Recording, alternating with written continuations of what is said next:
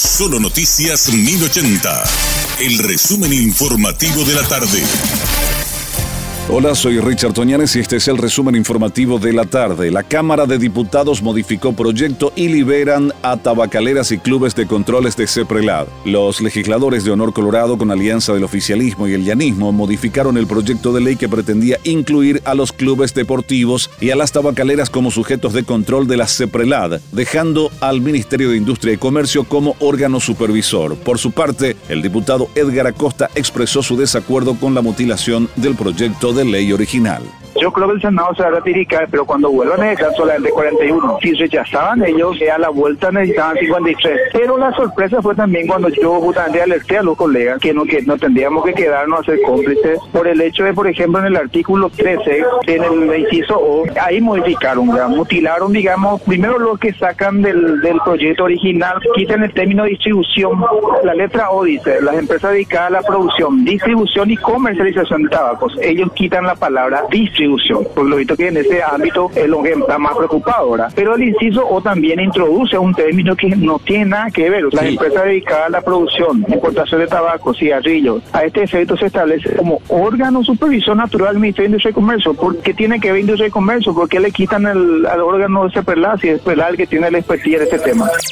El ministro de Justicia Edgar Olmedo Silva instruyó al director general de establecimientos penitenciarios para que se aumenten las medidas de control y seguridad de todos los penales del país. Él mismo pidió mayor rigurosidad en el manejo de la seguridad perimetral, fortalecimiento del área de revisión del acceso de personas, llamado de lista e inspección de celdas de modo aleatorio y requisas para incautar elementos no permitidos. Recientemente, mediante un trabajo de inteligencia penitenciaria, se realizó una requisa en la penitenciaría de Misiones, específicamente en el pabellón B Baja, que dio como resultado la incautación de armas blancas, bebidas alcohólicas y un teléfono celular que habría sido utilizado para realizar una llamada de amenaza a una magistrada.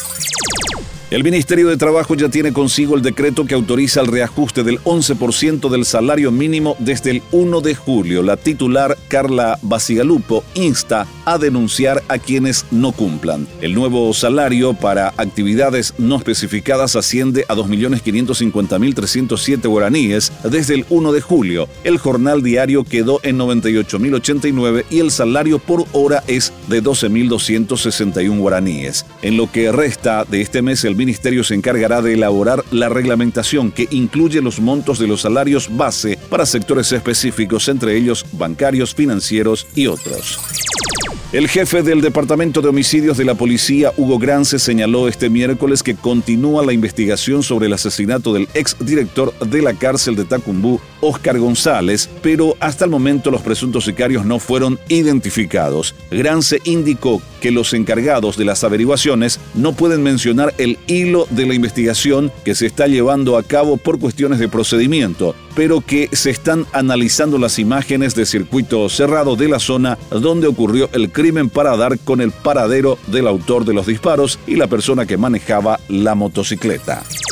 Este fue nuestro resumen informativo, te esperamos en una próxima entrega. La información del día aquí, en Solo Noticias 1080.